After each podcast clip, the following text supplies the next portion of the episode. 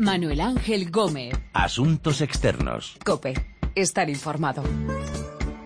Hola, saludos. Comienza Asuntos Externos, este análisis de lo que pasa en el mundo en cope.es. Vamos a analizar hoy lo que está pasando en Alemania. Hay movimientos sísmicos en la política germana. El partido antiinmigrante Alternativa por Alemania ha ido ganando terreno y ya está presente en 10 de los 16 parlamentos regionales. Ha superado a la CDU, a los cristianodemócratas, en las dos últimas elecciones en Berlín y en Occidental. Gestern in Mecklenburg-Vorpommern. Das ist besonders deshalb bedauerlich, weil die La canciller Angela Merkel decía que no estaba contenta, no estaba satisfecha con los resultados electorales. No ha aclarado la canciller cuáles son sus planes para 2017, para las elecciones de 2017. Su partido está revuelto y busca la forma de frenar la fuga de votos hacia Alternativa por Alemania. Hay un creciente desencanto en Alemania con los partidos tradicionales, un fenómeno que se ha propagado por Europa.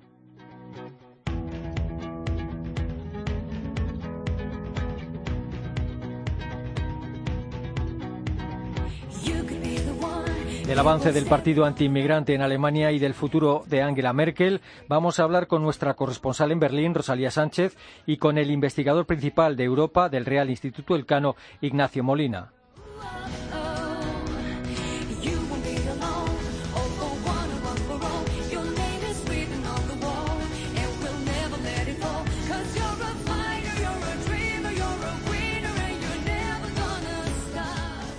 Bipartidismo va a menos en Alemania, está ganando fuerza otro actor político, el partido Alternativa por Alemania, poco o nada partidario de la llegada de inmigrantes y refugiados.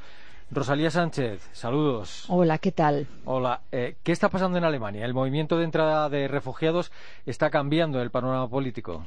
Sí, bueno, es que han sido más de un millón refugiados en solo un año. Actualmente la cifra de entradas está ya completamente bajo control, pero sí, toda esa masiva afluencia está removiendo la política alemana porque la acogida y la integración han supuesto un gran reto para el Estado alemán. En algún momento incluso debido a esa, bueno, era una masa de personas, se han vivido situaciones de caos en varias ciudades que están ocasionando, pues ahora, meses después, castigos en las urnas a los políticos responsables. Pero también hay que decir que no son solamente los refugiados. ¿eh? Los refugiados han sido una especie de catalizador de un malestar creciente mm, que ya había antes de personas pues que son personas que están quedando fuera del estado de bienestar por la evolución económica del país, que no pueden adaptarse, por ejemplo, ni a las nuevas tecnologías, ni a las nuevas formas que toma la economía globalizada, después de la crisis financiera estamos eh, entrando en una nueva era económica, es pues, una crisis a la que hay que adaptarse.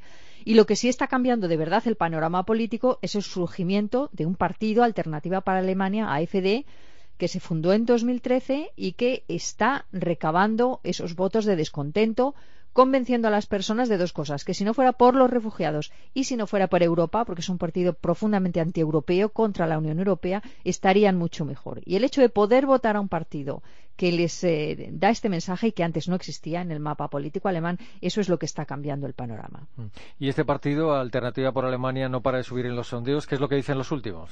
Bueno, si hubiese ahora elecciones, obtendrían un 16% de los votos. Es un sondeo de la cadena de mm, televisión pública eh, ARDZDF. Serían el tercer partido más votado con ese 16%. Le están quitando muchos votos a la CDU de Merkel, pero también a los socialdemócratas, porque si vas a su programa económico, es muy socialista. Proponen, por ejemplo, subir los impuestos a los ricos. Esto es un mensaje que en campaña a, este eh, banco de votos en el que están pescando, pues son mensajes que, que llegan.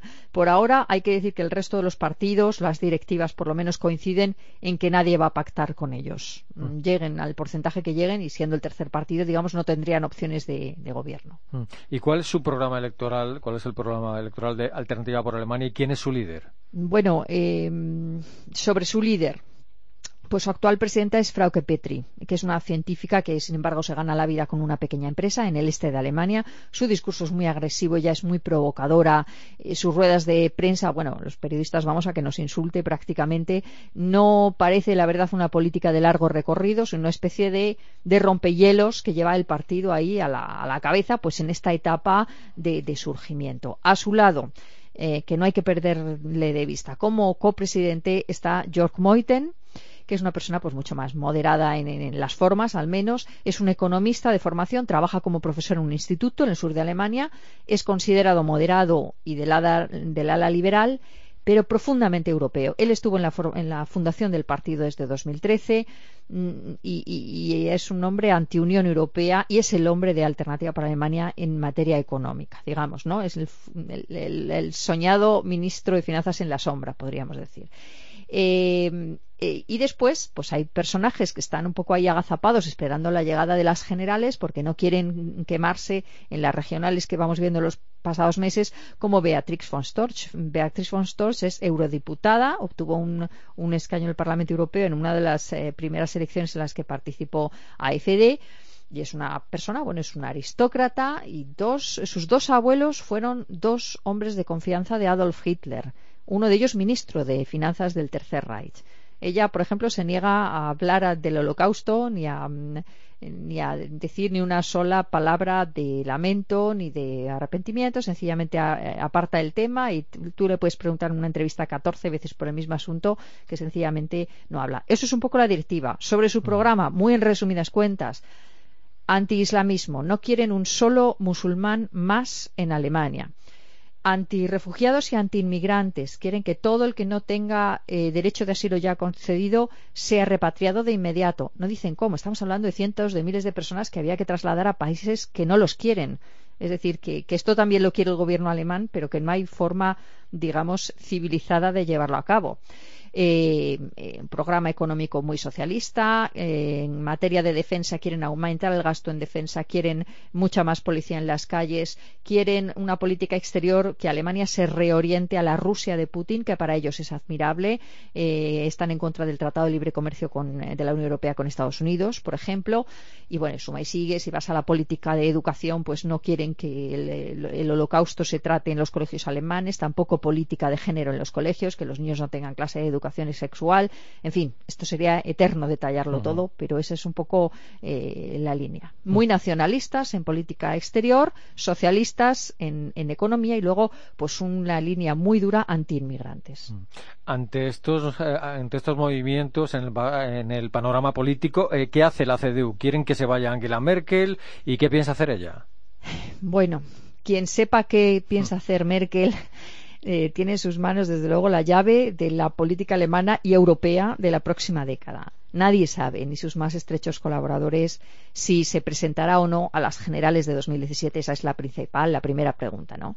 Desde luego, si se presenta, si ella quiere presentarse, el partido la respetaría. No hay un repuesto claro, o por lo menos no ha asomado la cabeza todavía.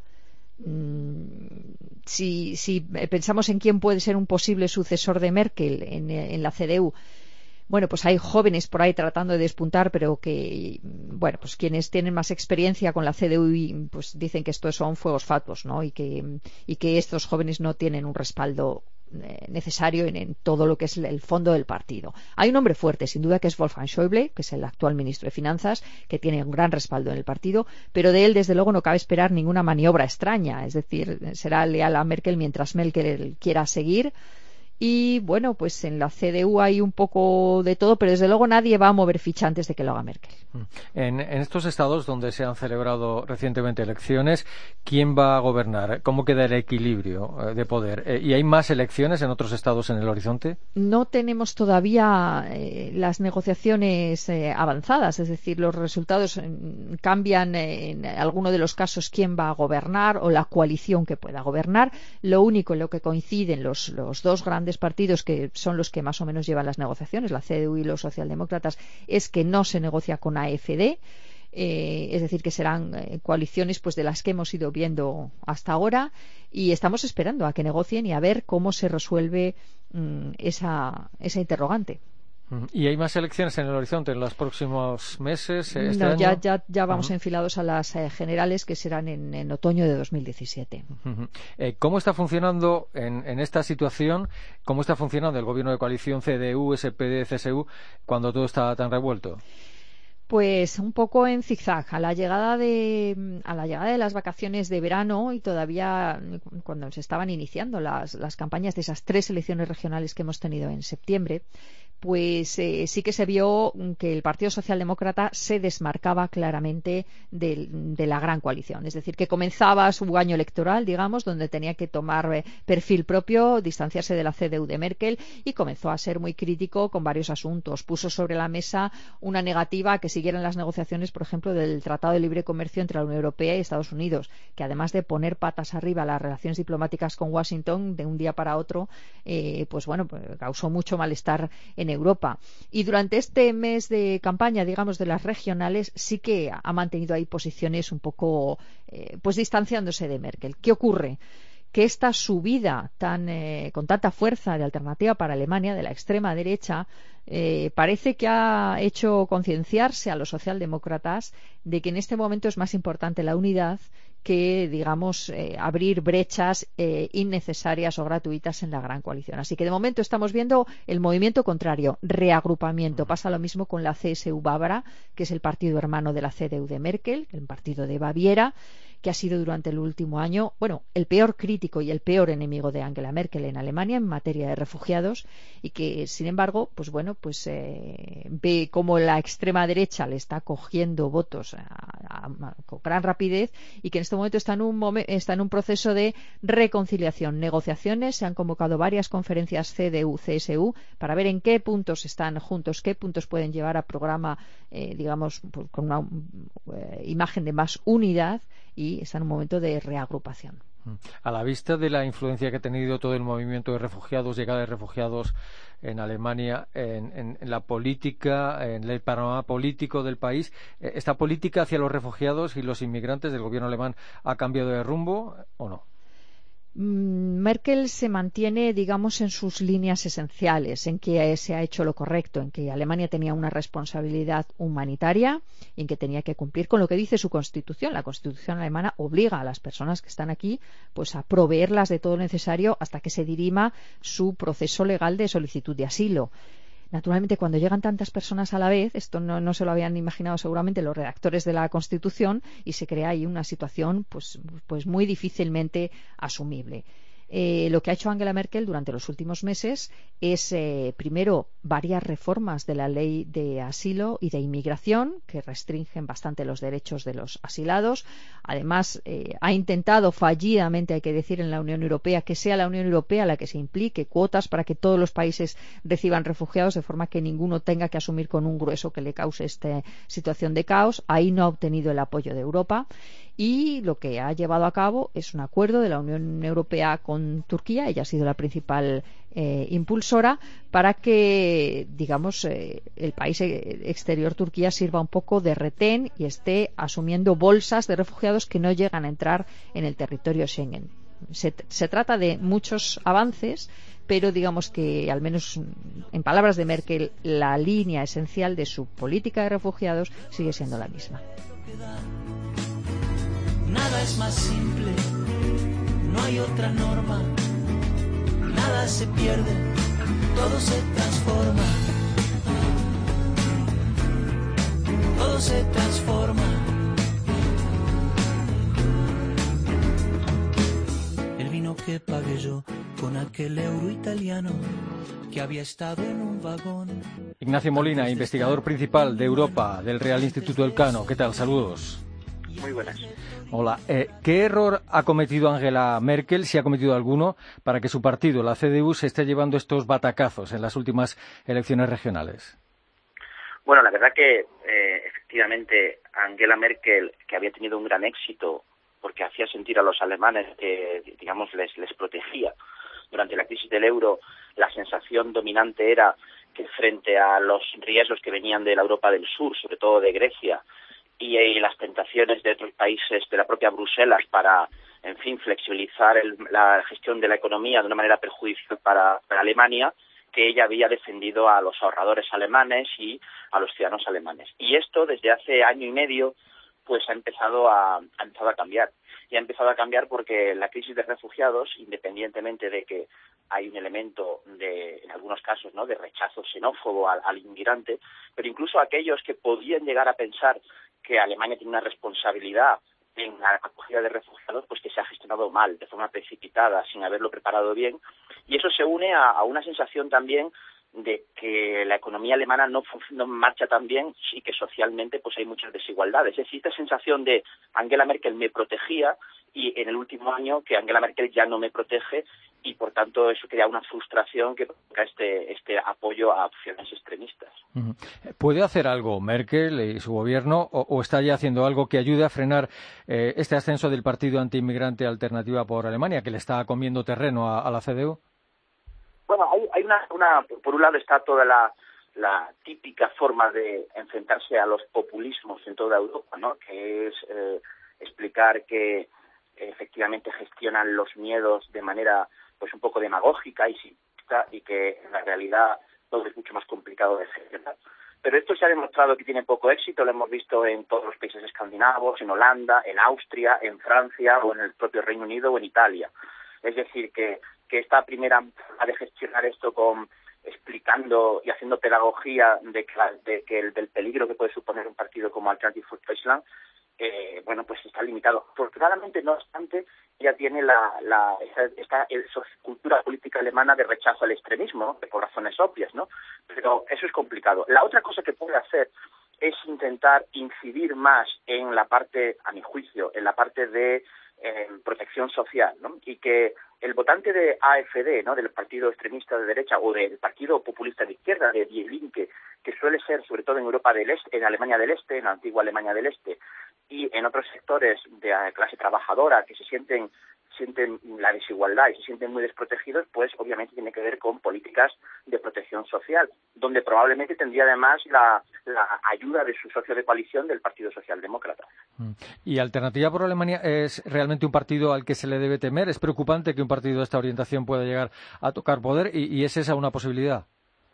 Bueno, es una posibilidad cierta, desde luego, en algunos lenders, porque depende hasta qué punto se active ese cordón sanitario que suele, suele activarse cuando ocurre cuando surge un partido como este, ¿no? que lo hemos visto en otros países. Lo que pasa es que cuando el cordón sanitario lleva mucho tiempo, eh, eh, al final el partido se va engordando, va engordando la oposición y al final en países como Austria o como Holanda es que se convierte en el primer partido del país, ¿no? Entonces hay que tener cuidado con eso. Quizá, quizá tiene más sentido lo que están haciendo los escandinavos, que es no, no criminalizar tanto el partido AFD y llegar a, digamos, a, aceptarlo como uno más, pero lógicamente enfrentarse en, el terreno de las ideas y en el terreno de las políticas públicas. Además, ocurre que si Alternative for Deutschland se presenta con esa cara más extremista, más no de extrema derecha, en Alemania tiene poco que hacer, porque es verdad que afortunadamente los alemanes tienen una buena vacuna contra el extremismo. Y si Alternative for se va moderando hacia un partido, digamos, más populista como los que hay en otros países de Europa, pues es verdad que será en ese sentido menos preocupante.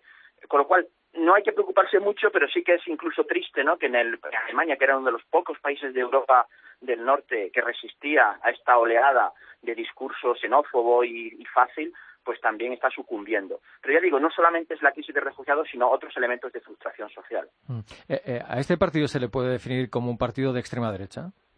Yo, diría que es un partido de derecha populista. Hay algunos partidos en Alemania que sí son más claramente de extrema derecha y había algunos miembros dentro del partido AFD que podían considerarse eh, simpatizantes de extrema derecha y es muy probable que el votante de extrema derecha alemán, que sociológicamente es poco, pero aún así existe, vote este partido. Pero lo cierto es que el partido, bueno, si quiere, si quiere triunfar, tiene que moderarse mucho y es en esa moderación dejará de ser un partido, digamos, con ese peligro.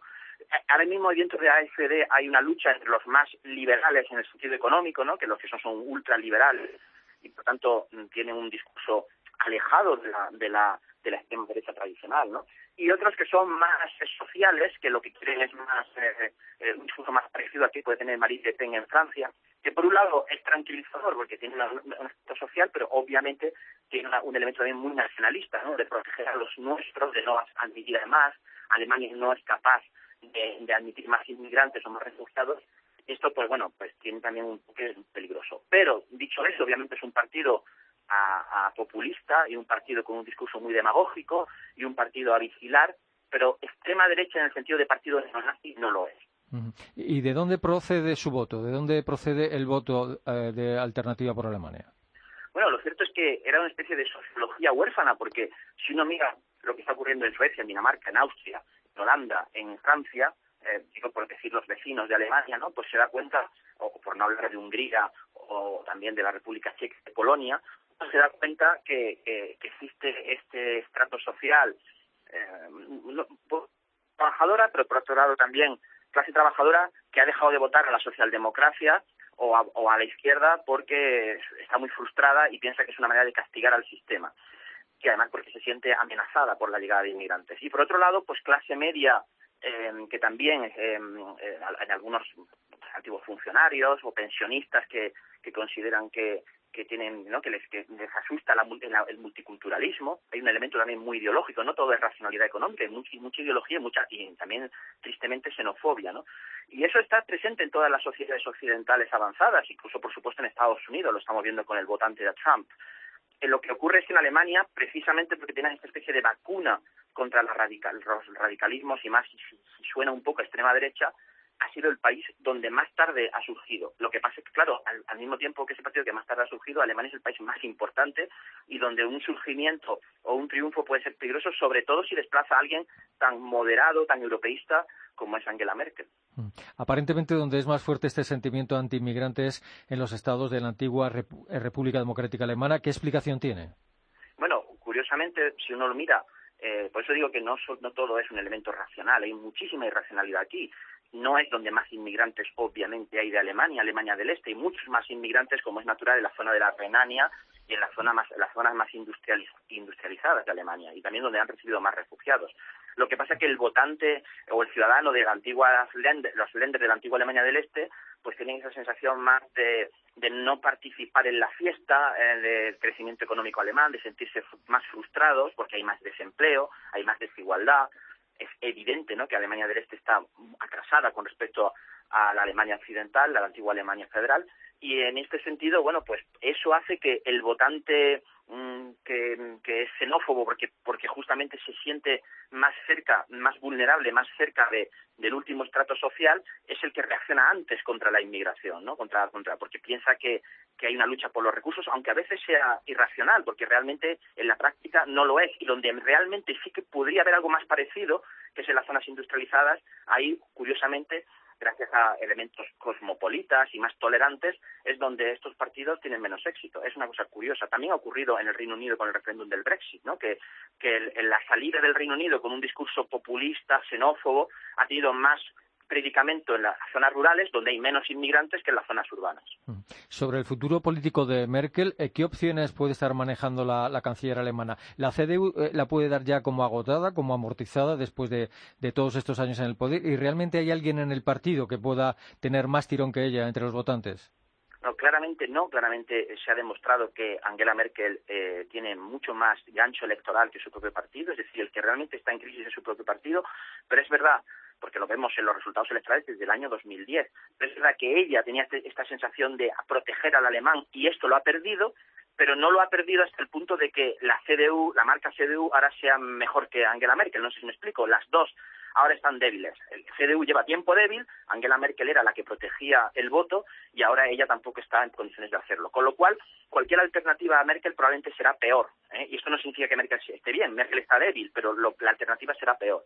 Ella misma puede incluso decidir no presentarse a la reelección, lo está barajando, y si no fuera así, pues podría haber un, un, congreso o unas primarias en la CDU.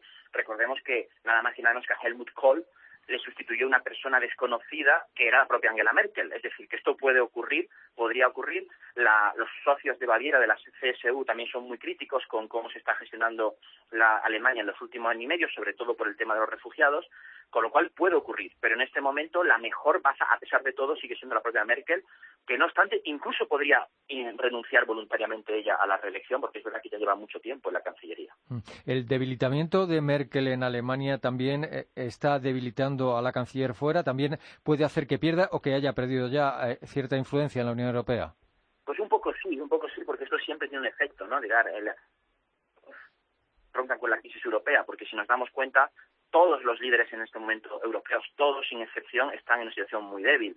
Eh, François Hollande y Angela Merkel con elecciones, incluso la posibilidad de que no ganen o de que ni siquiera se presenten a la reelección, por no hablar de Renzi, que se tiene ahora un referéndum en Italia que también podría salir más e incluso a, dimitir. El caso de Reino Unido es evidente, ¿no? Con, con saliendo de la escena europea con Theresa May, o el caso de España con Mariano Rajoy con esta eterna interinidad. Es decir, que sí es verdad que cuando alguien está, eh, hay dudas sobre su liderazgo interno, obviamente la proyección que hay hacia el exterior, todos los, socios saben por real cuál es la situación doméstica sobre la, proyección de futuro de, cómo va a ser el gobierno alemán, todo eso influye en el liderazgo de, Alemania y la Unión Europea para perjuicio de todos, porque eh, si la Unión Europea necesita liderazgo, con liderazgos débiles, por supuesto el alemán, que es el más importante, pero luego también el francés, el italiano, el británico, entre, entre paréntesis, el español, o el polaco, que es un liderazgo en sí mismo débil y además bastante del Estado, todo Europa, en el, en, el núcleo ¿no? europeísmo en este momento, ni siquiera de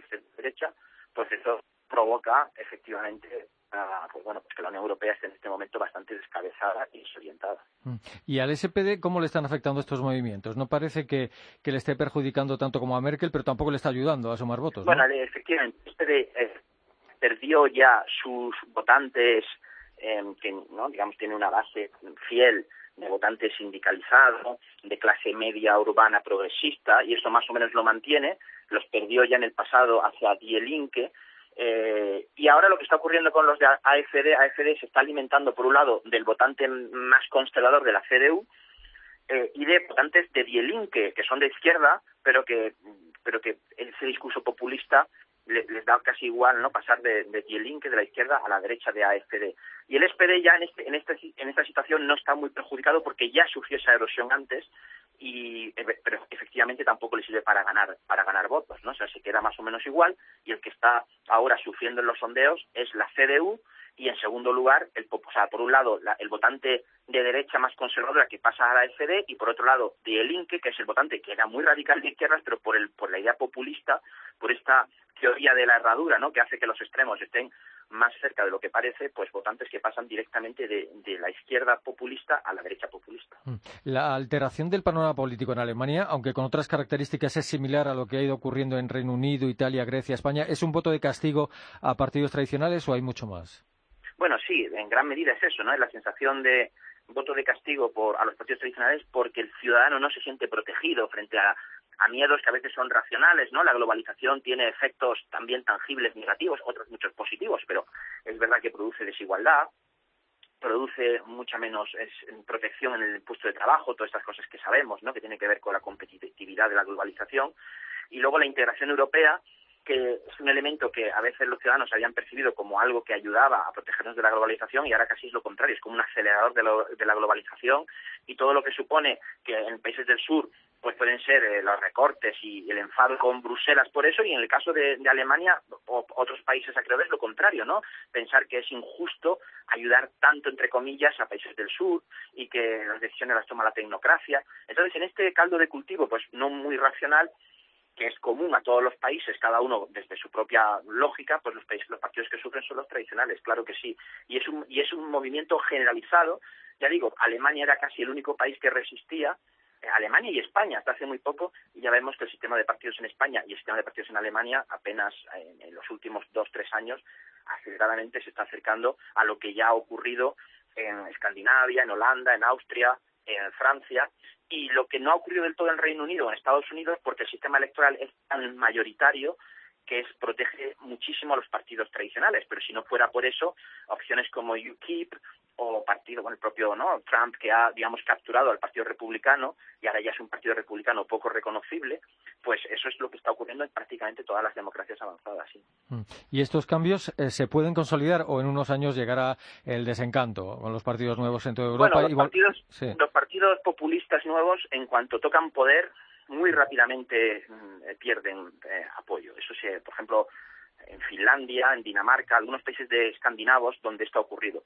En los países del este es otra historia, los países del este, digamos también, porque es verdad que es que prácticamente todos los, todos los partidos son populistas en, Europa del Este. Pero si nos miramos en la parte más occidental, que es la que mejor conocemos además, ¿no? y es la que probablemente más se parece a la nuestra, eh, vemos que cuando un partido que ha podido ganar muchos votos canalizando la frustración, un diagnóstico catastrofista de la realidad con partes de verdad, que eso es muy atractivo y es demagógico, es simplista, pero es atractivo y atrae votantes, cuando ese mismo partido tiene responsabilidad de gobierno y tiene que tomar decisiones de gobierno, pues obviamente eh, la gente se da cuenta de que no había ninguna solución mágica y que además probablemente son peores gestores que los partidos tradicionales y, en algunos casos más amateurs y más radicales y, pronto pierden pierden apoyo. Pero como el problema es que como el problema, como normalmente suele haber un cordón electoral para impedir que Bilders o Le Pen o Beppe Grillo o, o Farage lleguen al poder o toquen poder en, los países donde, donde son fuertes, eso paradójicamente les va engordando porque les mantiene vírgenes. Y entonces al final uno no sabe si a lo mejor la receta pasa por dejarles gobernar o por meterlos en coalición antes para que de esa manera eh, pierdan esa especie de encanto que tienen.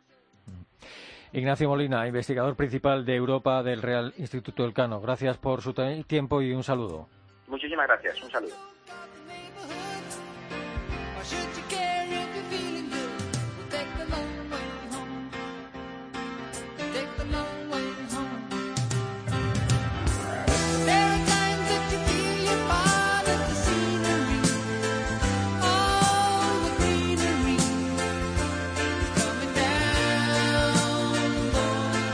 El avance de Alternativa por Alemania, partido antiinmigrante que le come terreno a los cristianodemócratas de Angela Merkel en Alemania y el futuro de Merkel que está en el alero. Hemos hablado de lo que está pasando y de lo que puede pasar en la política alemana en los próximos meses con nuestra corresponsal en Berlín y con Ignacio Molina, investigador principal de Europa del Real Instituto Elcano.